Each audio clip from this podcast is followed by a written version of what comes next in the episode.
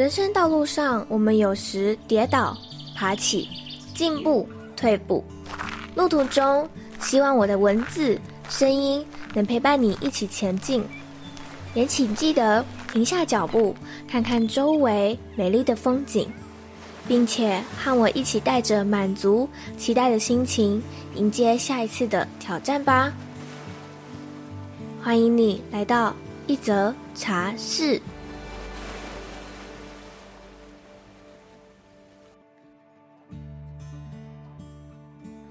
集的内容，我们分享了派翠克接触占星之后最大的收获以及帮助。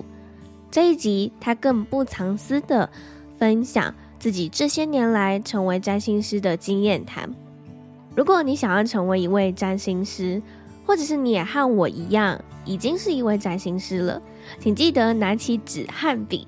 这一集充满着满满的干货送给你，准备好了吗？我们就赶快进到今天的精彩内容吧。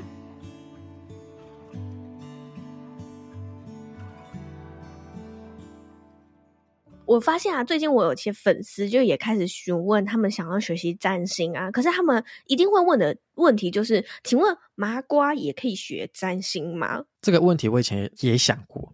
就想过说，是不是要有什么通灵的能力啊，还是我要有什么特殊的能力才可以学占星？因为我自己原本的背景，我是学医学的，其实我的个性里面比较偏分析跟理工的脑袋。我要一直强调说，占星有一个可预测性，它有一个规律性。就因为我学占星，我我就发现说，哦，每个行星它有它走的周期跟时间，嗯、跟遇到这星座就会发生这个事情，它就是一个几千年来。已经累积好，告诉你有这个的时候就发生这个事情，它是可以整理，它是可以分析，它不需要有什么感觉，这跟其他工具是不一样的，这是它最大的特色。占星不需要拥有特别的能力去学，但是你要有心去学习它。一开始当然可以自己看书啦。我们一开始学占星，大多数都是跟自己有关，你可能自己遇到一个问题，或是你跟家人的问题，你跟伴侣关系的问题，你去学占星。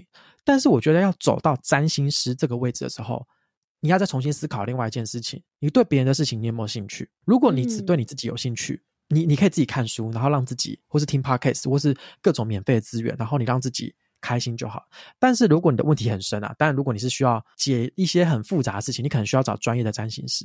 但是我说，如果我们要成为占星师，你一定要抛开除了只对自己有兴趣这件事情，你要对别人也有兴趣，你要想要解决别人的问题，嗯、或是你会想要关心别人、同理别人。如果你没有这个特质，你就会很难去。成为一个占星师，学占星，你就把它当成是一种认识自己的工具。我们人吧，就是一直在滚动式的调整嘛。其实学占星最后回到的目的，就是为了要觉察我自己嘛。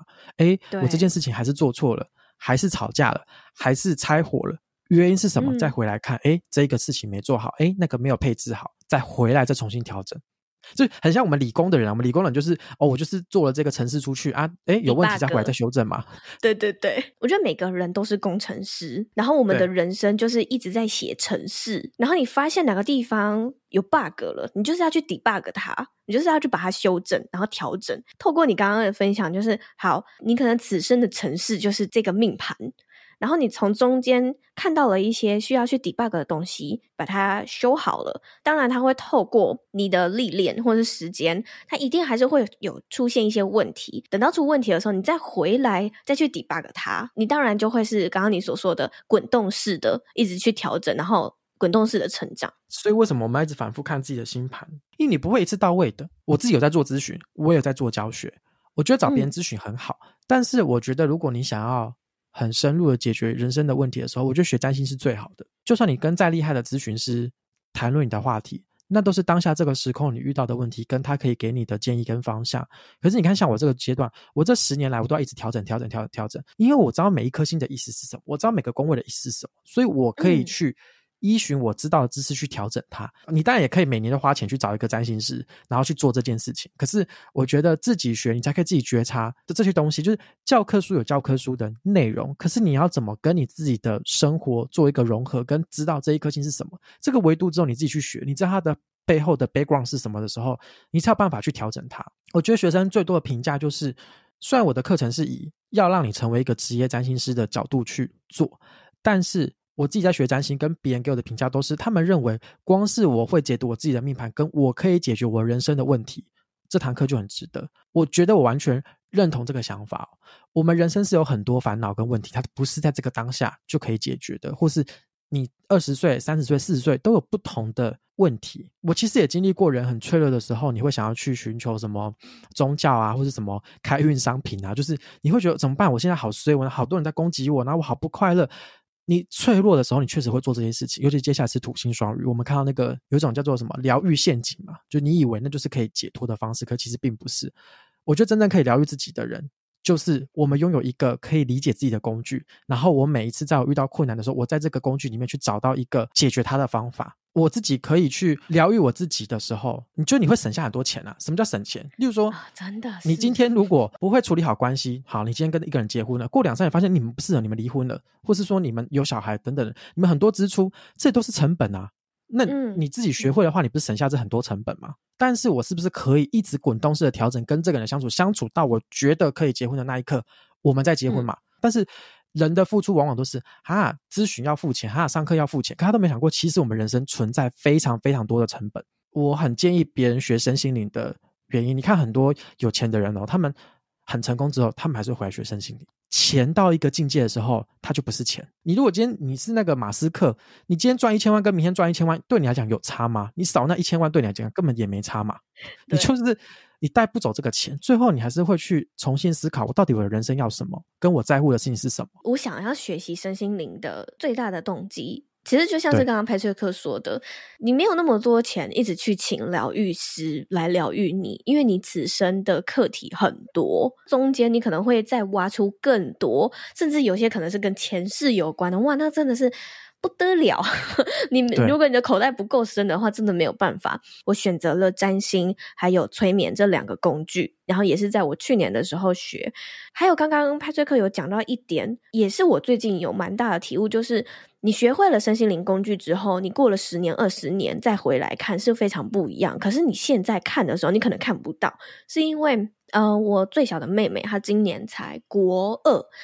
然后他在人际关系这件事情有很大的挫折，所以他就希望我可以帮他解他的星盘。我就好，我就帮他解了。我解完之后呢，我跟他说我没有办法帮你解，就是我没有办法告诉你我看到了什么。然后他就说，为什么？你不是都已经解完了吗？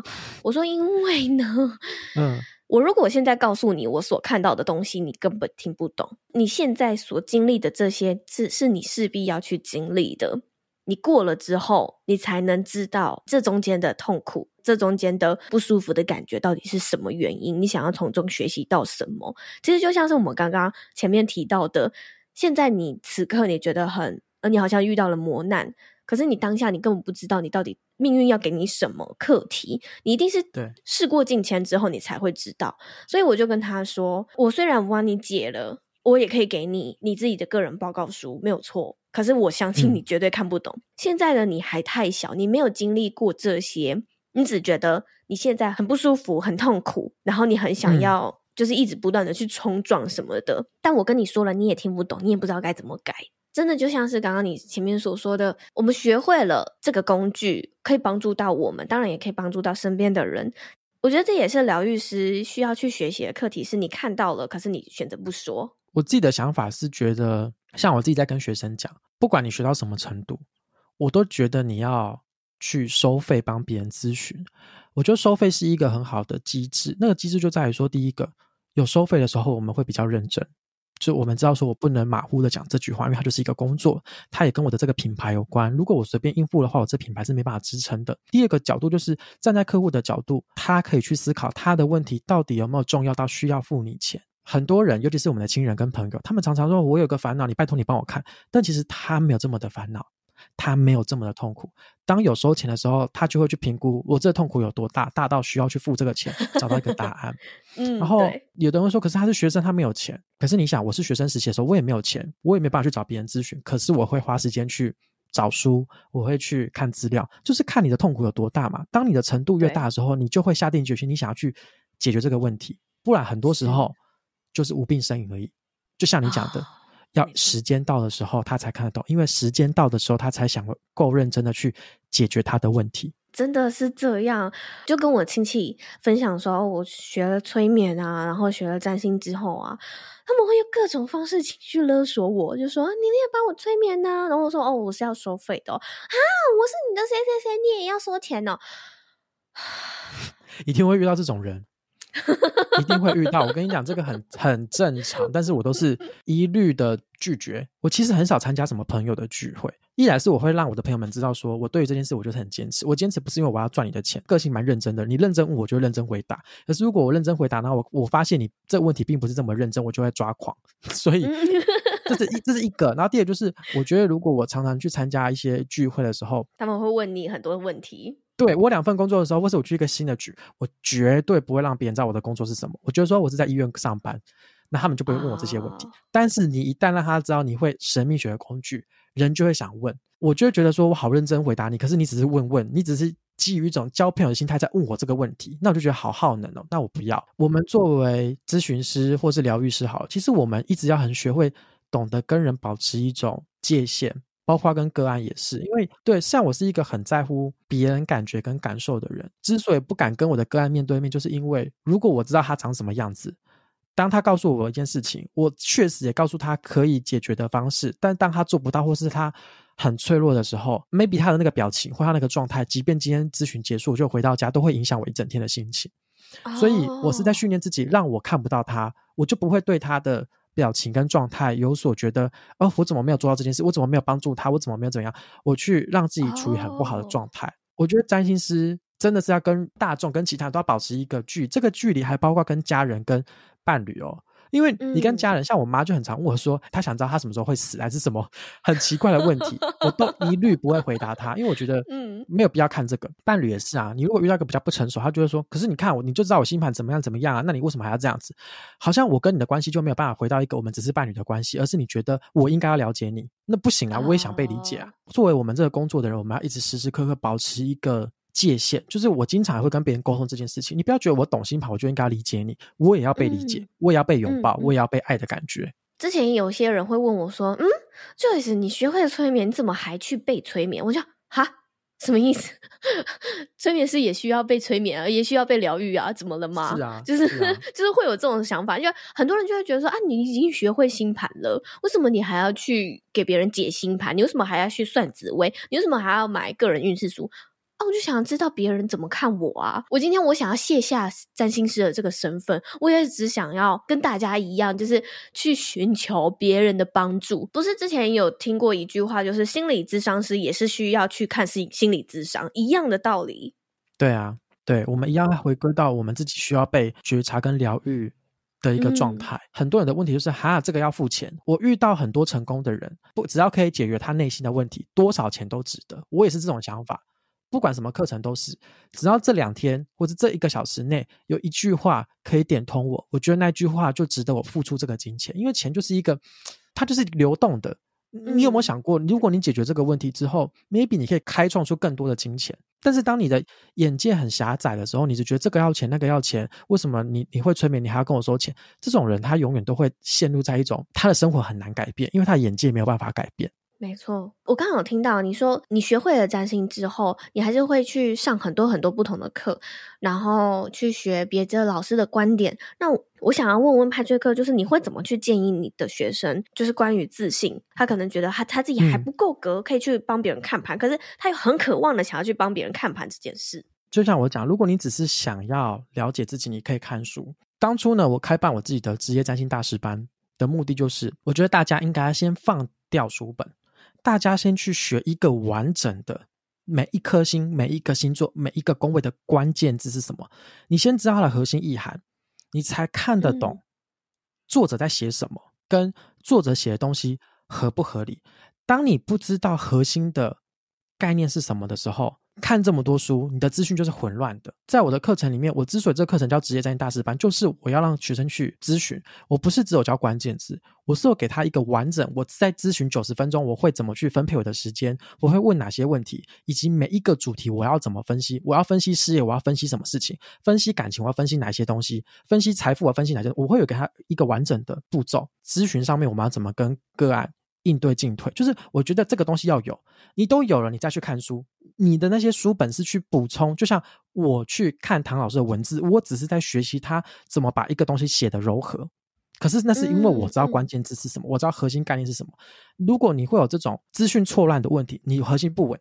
当你核心不稳的时候，你看这么多书，哦、那就是一种干扰。我们就是要先把最基础、最基本的东西学得扎实，然后再去进修其他，或者是补足一些更多的知识。这样的心态才是会比较健康的。对，因为市面上的书太多了，而且书是没有把关的。如果是在二零二零年之前，我觉得大部分的书都还不是很专业，都还是以星座然后去创作出来。虽然他一样会介绍行星、星座、宫位、相位，嗯、但是他还是很大一部分是创作。觉得占星师的工作是为了要解决别人的问题，跟看书就不一样咯。看书你是在看作者怎么写火星，他怎么写这个相位，怎么写这个宫位。可是个案他不会问你火星啊，个案是问说，我不知道我适合什么工作哦，我不知道我要怎么解决我跟我父母的关系，我不知道我要怎么去增加我的收入。他问你的是具体的事情，所以当你不知道占星学的架构的时候，你看再多书，你都没有办法去解决你的个案的问题。我真心觉得，如果你要去做咨询，看书是不够的。就是我们用比较商业的角度来想，我们去外面找别人咨询要花几千块，怎么可能作者愿意？写一本书，把他的方式写在书上面，告诉你。我们都知道那个版税这么的少，你的一本书卖三百块，他可能实际拿到才只有三十块，不可能有一个作者他可以把他的研究的心血放在一本书里面。这就是为什么我们人要上课。我没有说一定要上课，但是你要搞清楚你到底你现在要做什么事情。如果你的目的只是想要帮助自己跟帮助身边的人，嗯、你可以看看书，跟他分享，听 podcast。我觉得唐老师 podcast 做很好，你就跟他们分享。但是如果你是想要把它当成一个职业的话，你要用职业的心情跟职业的角度去做这件事情。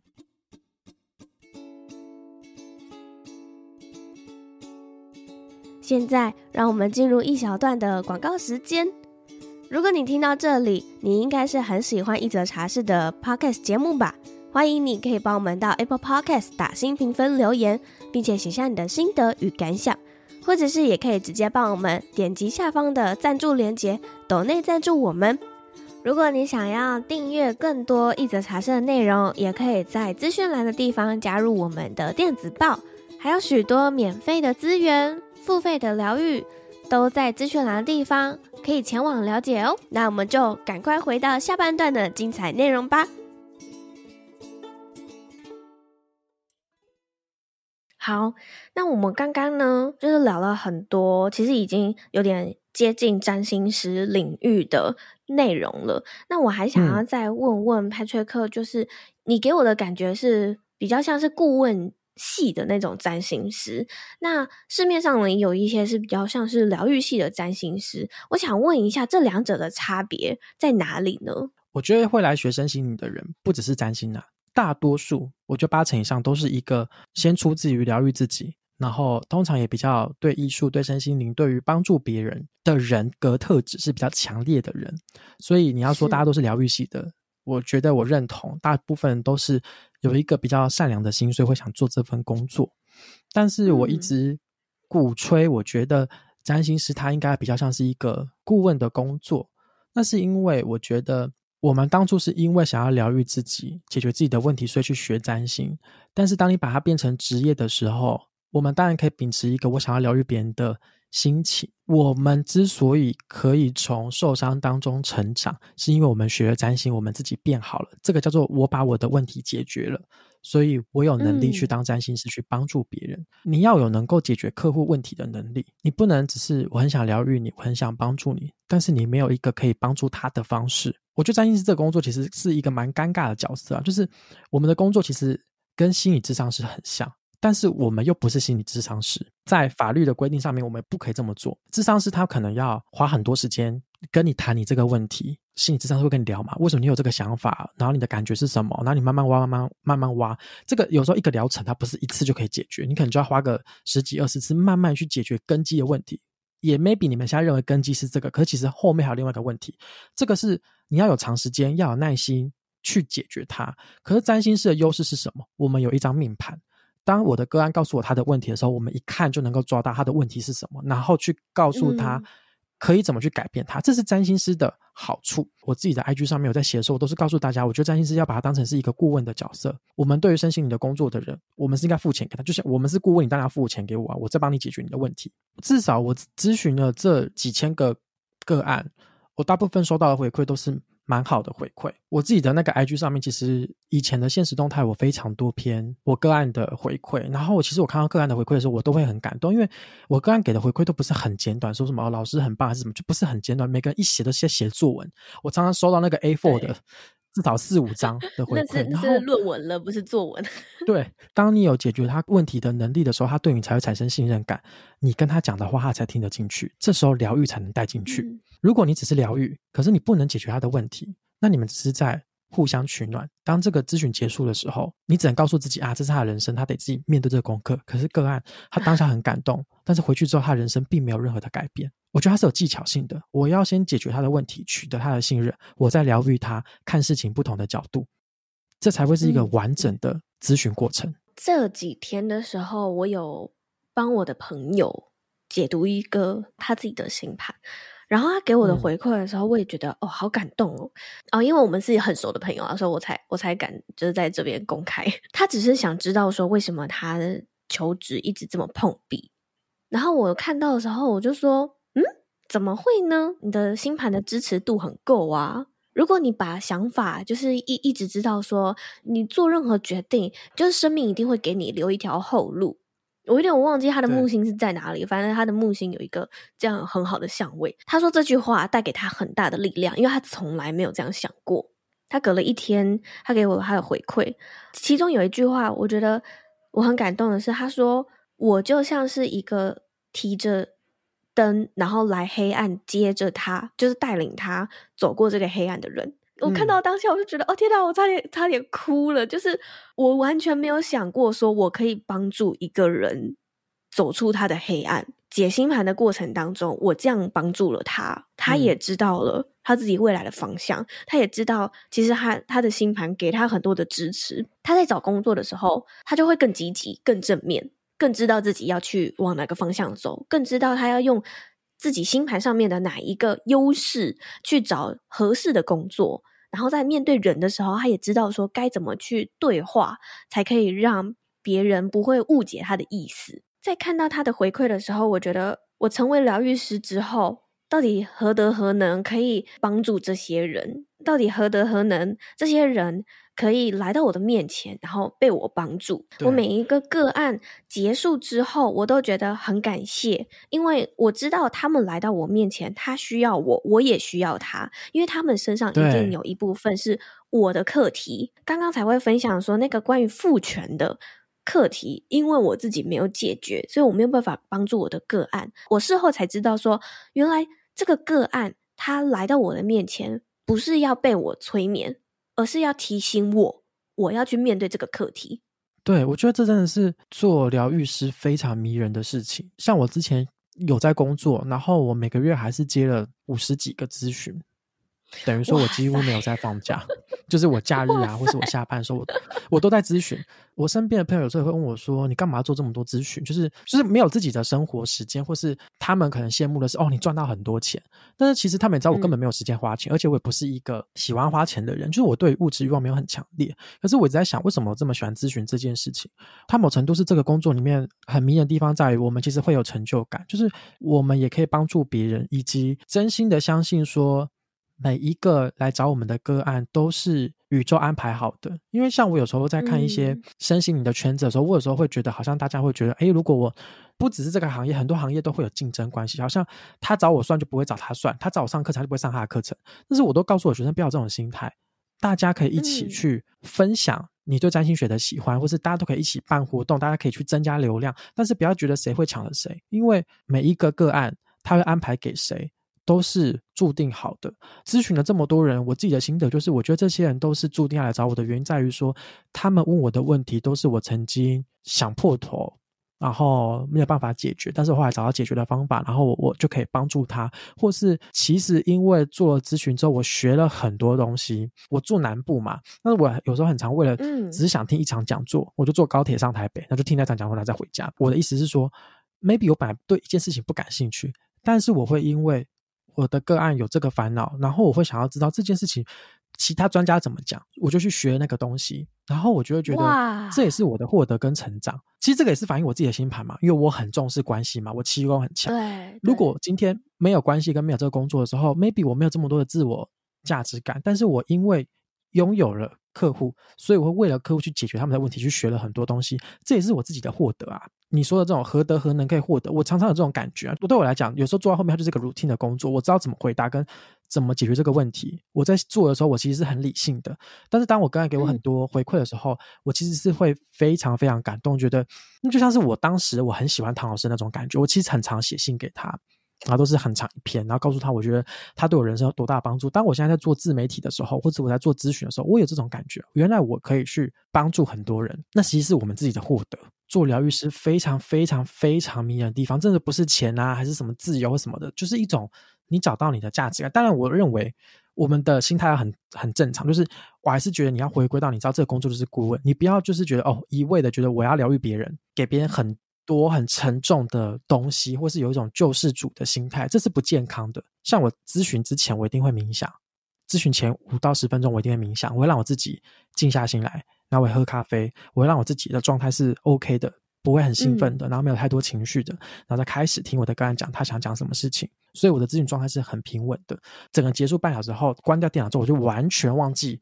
这个人问我什么，他的星盘长怎样，我都忘记，我都要把它丢掉。如果我一直去想，哎，我刚刚是什么没讲好，还是什么没有讲到，或是是是什么表达不够清楚，我就会卡住。所以结束，我就是全部不要记得。我我很相信宇宙的缘分啊，就是我当时的脑脑袋想到什么，我的解析讲到什么，他接收到什么，就是安排好。即便我事后想到了，我也不用去烦恼，我当时为什么没有讲。因为它就是一个刚刚好的配置。呃、对对对，有些我身边的疗愈师们，他们是会共感到非常的明显，然后他们可能甚至没有办法抽离的，嗯、他们会比较辛苦，就他们可能事后可能会需要去做一些净化的 冥想啊，或者是进化的仪式，让自己回到自己身上。这个清理的状态很重要。当你都没有在清理的时候，其实某程度我们会卡了很多别人的情绪跟跟自己没有相关的事情。对，你虽然当下不会烦恼，可是有可能你就妈妈跟你讲句话你就不耐烦，伴侣跟你讲句话你就还在踩你。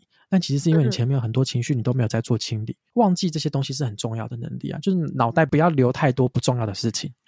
对对对，没错。刚刚你也分享了一些你在咨询的过程当中的一些软实力，对于占星师啊，有什么必备需要的硬实力或软实力呢？你会怎么去建议听众或者是你的学生们？硬实力第一个，但我觉得占星的基础架构很重要。循序渐进的，你一开始只是对占星有兴趣，你先看书。但是如果你真的想要解决自己问题，你可以先找别人咨询。诶，如果有解决你的问题，你对这个有兴趣，你就去学。你要去完整学一个架构，你才知道说一样是这个组合，但是别人问你这个问题的时候，你要怎么去回答别人的问题？这个就是要靠。学习跟上课，软实力我没有太多觉得一定要有的特质啊。但是就像我刚刚分享几个点，第一个，我觉得你要对别人有兴趣，不见得要跟他很亲密。我遇过一些人，他比较在乎自己的事情的人，他其实很难做好一个疗愈师的角色。不是说要很煽情，或是要很感动，或是很融合。可是如果你太过的以自我为中心的人，你其实很难把咨询这件事情做得好，因为你很容易把别人当成笨蛋。为什么你会被这件事卡住？为什么你会为这个烦恼？Oh. 你如果这种心态跳出来的时候，你就会没办法做好这个咨询。我的老师就告诉我，他绝对不接小三的个案。那我怎么知道他是不是小三？客户有时候会来问卜卦盘，他可能想问他可不可以跟某个人在一起啊，oh. 或是某谁跟谁会不会离婚啊，等等。他这种案例他都不接。那我是过了几年我才知道说，哦，原来他曾经有被感情伤害过，所以他不想要做这样的个案。Oh. 当然，我觉得这是。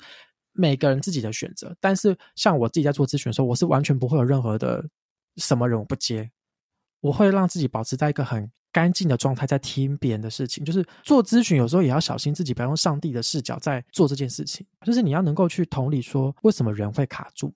你没有卡住，可是为什么别人会卡住？他到底卡住什么？那第二个就是，我觉得跟人保持一个适当的距离是很重要的。包括自己跟星盘的距离要拿捏好。例如说，我知道很多人刚开始学占星的时候，可能会很常看天象盘，然后去看我今天要做什么事，或今天要发生什么事。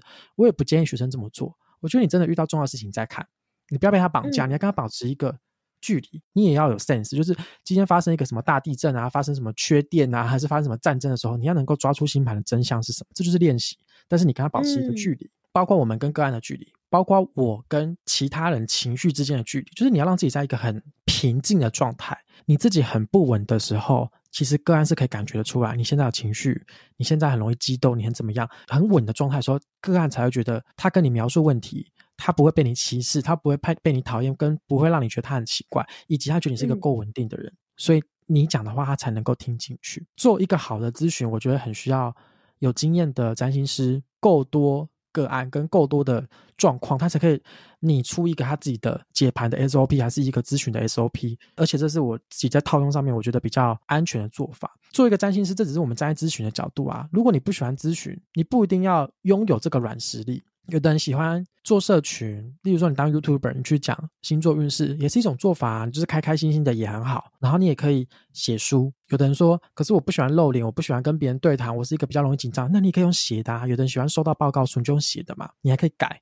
改到你觉得完美，你再送出去。嗯。你要做什么样的占星师都可以。我们站在职业的角度，你一定要永远搞清楚这个角色跟这个工作的人到底目的是什么。我们的目的其实就是解决个案的问题，其他你想要疗愈，你想要帮助他，那都是多的想法。可是你能不能真的帮助他，是我们要去锻炼自己的实力。以一个目前我还是一个初学的占星师来说，哇，好难的一件事情。因为我自己海王星就是落在七宫嘛，我有觉察到我自己之前。在解星盘的时候，代入感会比较重。当我觉察到这件事情之后，我就知道我该如何去调整，调整我在解盘的过程，或者调整我在个案咨询的这一个半小时的时间，我就知道说我的角色到底在哪里。我自己的海王星也在七宫啊，一定会有这个问题，但它就是要训练啊。派翠克有说，就是你自己有一个线上课程嘛？那你可以跟我的听众朋友们大概分享一下，你这套课程是在教什么内容吗？虽然大家可能应该已经知道了，但是我还是想要.呃问的更详细一点。然后他可以在哪里买得到呢？如果有人想要上这堂课的话。职业占星大师班是在去年十一月的时候推出来。我这个课程的目的就是，我觉得我自己学占星学了很久，包括自学或是去跟不同的老师学习。然后，我觉得你今天问的问题都是我当初想要开办这个课程最大的原因。第一个就是这么多的资料，我到底要怎么下手去解读这个东西？或是我听了很多 podcast，我看了很多 YouTube，我得到很多资讯。但是当今天这个不是我的时候，是别人的时候。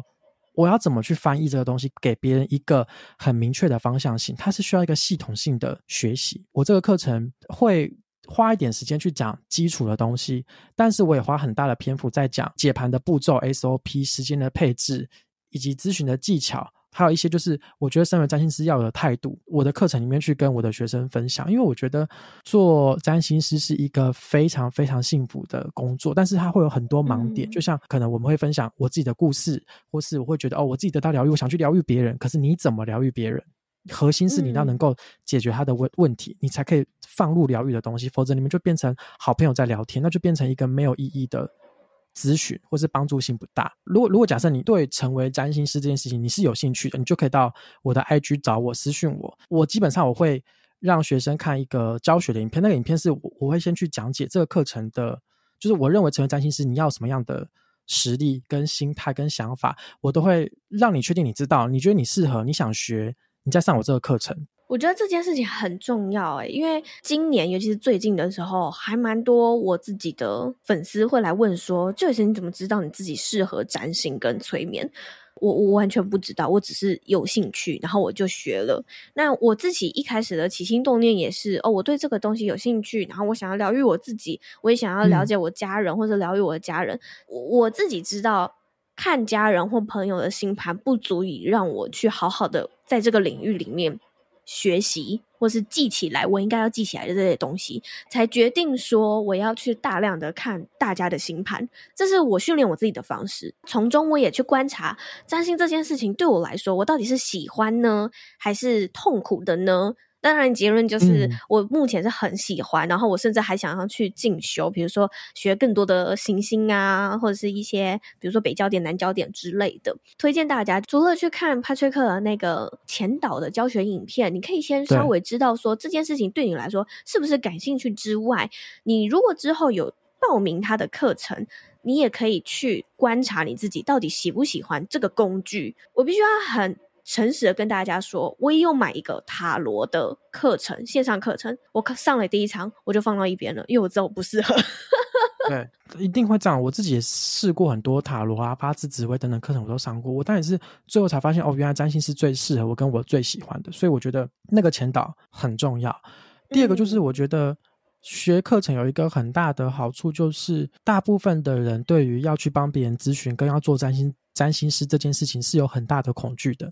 那如果你有一个有经验的老师，当有一个人用这套模式告诉你他是这么做的，你就可以循着他的方式去做。好，我也会把派翠克这套课程呢，一样放在资讯栏的地方。那最后呢，我都会固定问来宾一个问题，就是如果你的生命直到此刻的话，你会有遗憾吗？这个问题我想很久诶，人生很多事情不是得到就是学到，每一个遗憾都是为了让你知道下一次你可以把握什么，或是你可以来重新自己调整自己人生的策略跟人生的速度。嗯 maybe 你在年轻的时候，你觉得我我要一掌长财，我要累积财富是很重要的事情。可是 maybe 到了中年的时候，你会觉得家人很重要，或是诶，我年轻的时候我没有去旅游什么的。我觉得那个都没有什么叫遗憾不遗憾，很多事情都是你当下还是可以去做的。嗯、所以我很少会感觉到遗憾。我觉得这个某程度也是我们学生心理的人，某程度对于很多事情都会用一个比较抽离的角度在想一件事情跟看一件事情。每一个情绪来的时候，你可以去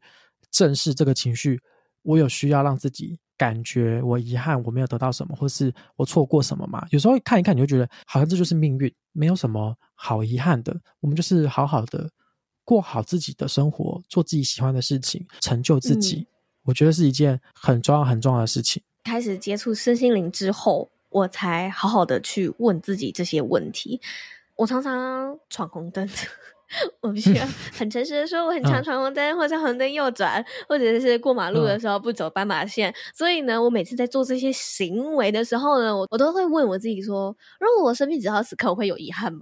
然后就是我会不会后悔我闯红灯，或者是没有走斑马线这件事情？我现在回答还是一样不会，就是好像没有什么好遗憾的。当然，还是会有一些想做的事情还没有去完成，可是我会觉得说。还没完成，那就表示它时间未到，还没有到我需要去把它呈现出来的样子。所以我觉得这是身心灵带给我最大的转念吧。你说这个，我觉得我很认同诶，因为我就是跟你一样啊，就是、嗯、我也是飙车族。我之前有工作啊，然后又要坚持做咨询的事情嘛，然后你看我们要经营自己，就我觉得我的人生都是在一个很快速旋转的一个状态。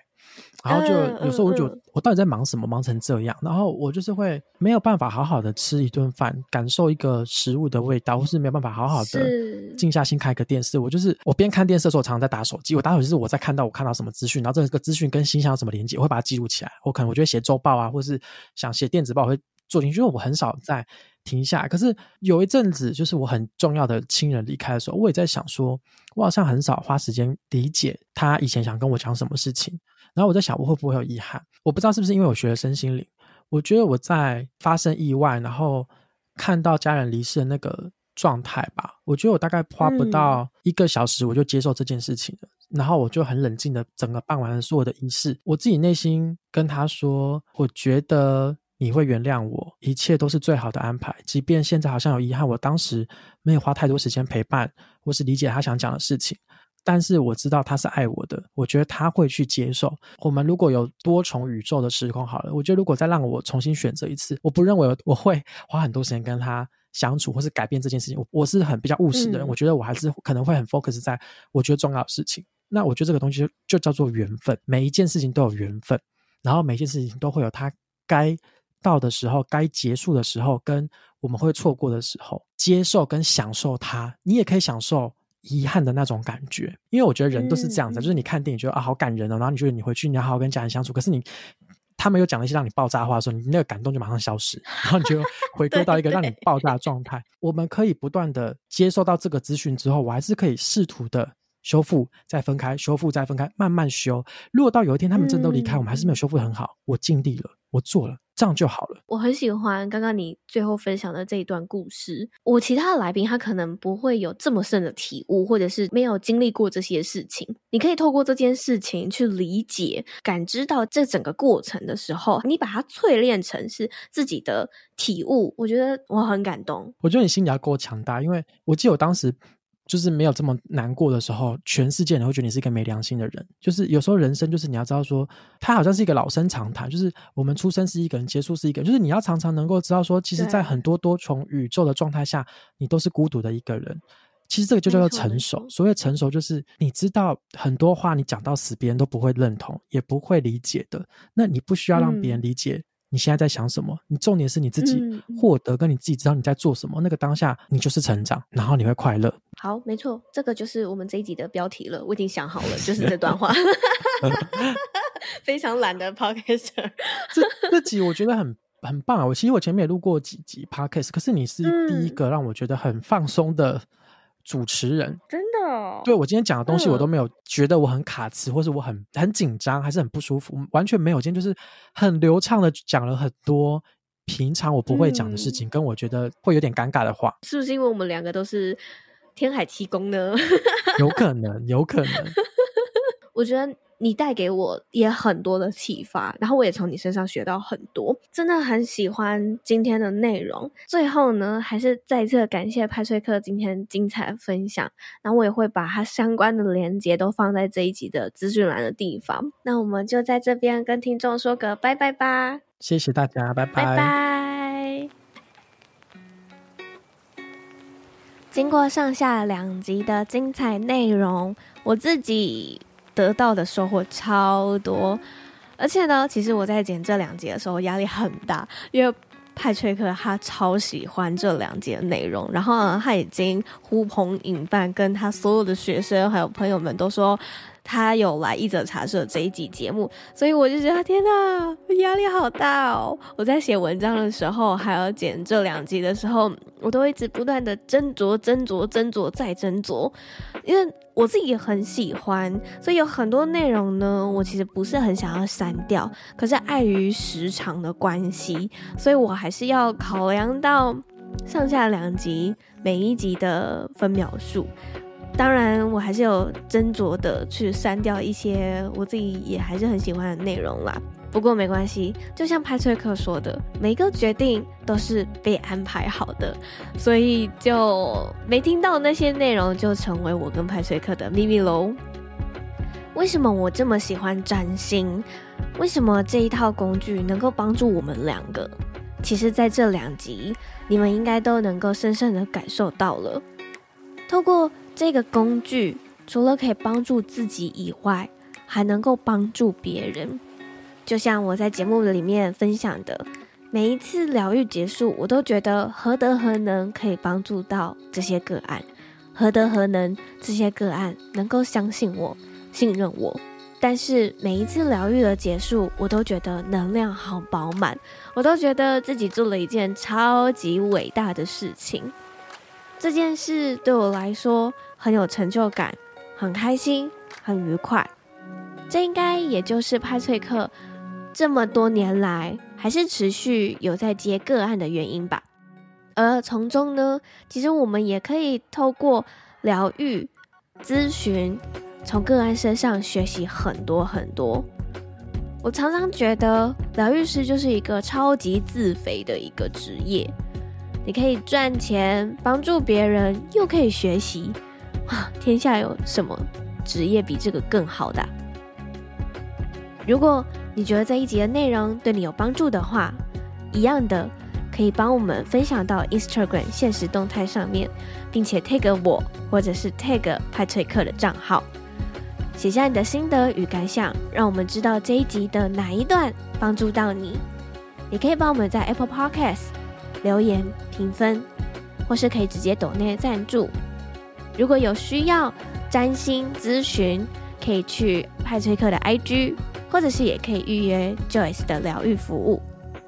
那我们就下次的空中再相见喽，拜拜。